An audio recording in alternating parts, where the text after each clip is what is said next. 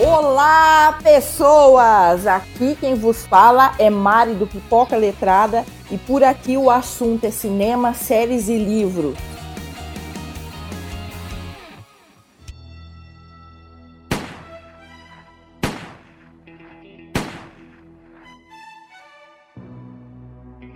Hoje o assunto é um filme, A Marca da Forca, que é um filme de faroeste de 1968, que teve a direção do Ted Post e a produção do Leonard Friedman.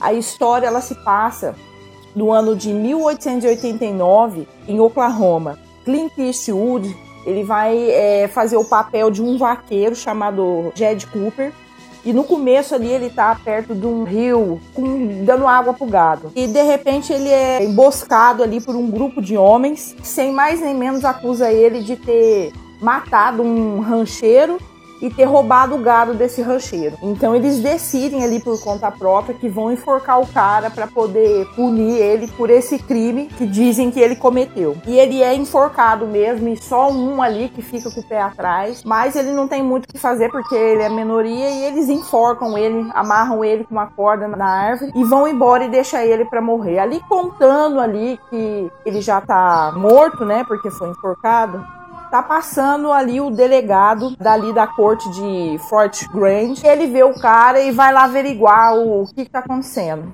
Só que aí, nisso que ele coloca a mão ali no, no cara que tá enforcado, ele percebe que o cara mexe, que ainda tem um sopro de vida. Então, rapidamente, ele corta a corda e ele cai. Isso que eu tô falando para você não é um spoiler. Por que não é um spoiler? Porque isso acontece ali na, no, nos primeiros minutos ali do filme, tá? Então isso já vai acontecer de cara. E ele é, é questionado ali pelo, pelo delegado Bliss por que, que, ele foi enforcado. E ele fala: Eu comprei um gado de um rancheiro e me acusaram de ter roubado esse gado e matado o rancheiro. E o delegado ele falou: Olha, eu vou te levar para prisão, nós vamos verificar o que foi que aconteceu se o juiz resolver que isso é, não é verídico, a gente vai te soltar. E é isso que acontece. Ele fica preso, eles verificam, e ali o juiz Felton, que é a autoridade máxima ali do local de Fort Grand, descobre que o Jed Cooper era um cara da lei em outro estado.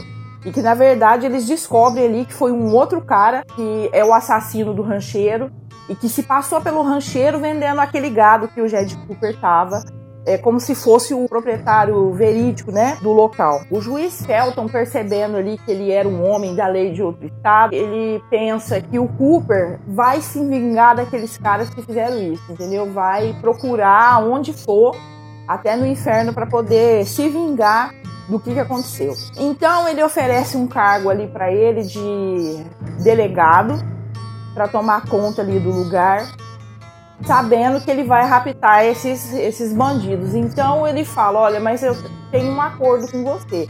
Eu deixo você delegado, você trabalha aqui com um salário X.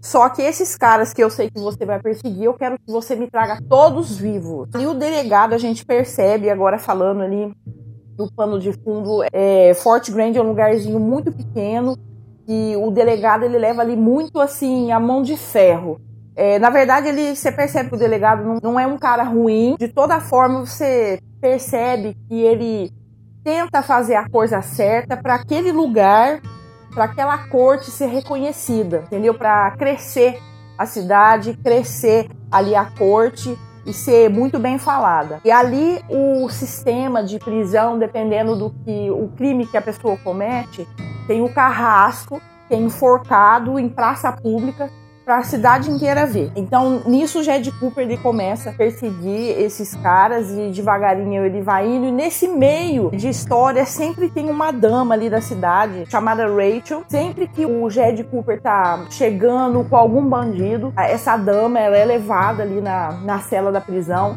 Ela olha para a cara do bandido e dá a entender que ela tá procurando um bandido por ter feito alguma coisa. É, ali você imagina que Clint Eastwood, como os outros filmes dele, é, vai ser aquele filme corrido de bang bang com luta.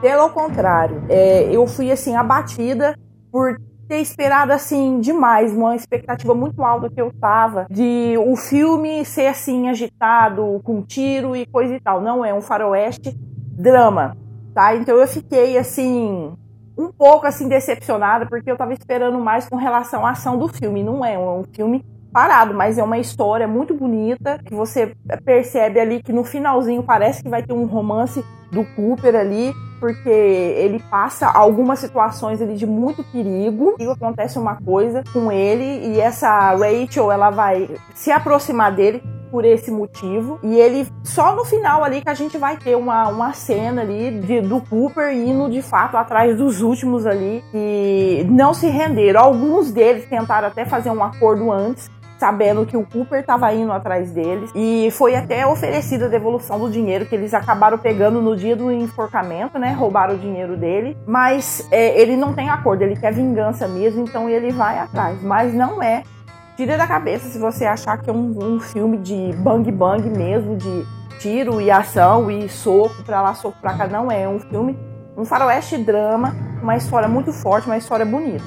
Eu dei três estrelas, mas pelo, pela expectativa. Eu tava com uma expectativa muito alta de que o filme seria um filme mais de ação e menos drama.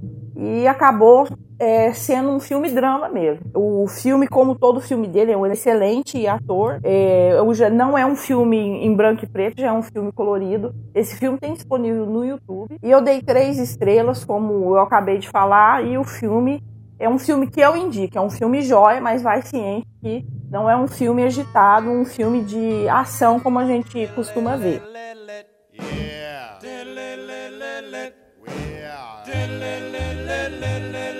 Segue o Pipoca Letrada no Twitter, que é arroba Pipoca Letrada. Tem o Facebook também, Pipoca Letrada Podcast. Me segue também no blog, que é https pipoca letrada ecia.blogspot.com.br e no Instagram que é arroba maribel.ds. Se você quiser mandar alguma pergunta, alguma sugestão para Pipoca Letrada, me visita aí nas redes sociais, deixa seu comentário, sua pergunta, se você quer que eu aborde fale de um, algum outro assunto. Eu tô aí para me propor a fazer isso e obrigado por ter me ouvido até aqui e até o próximo podcast. Tchau. Bye bye, everybody!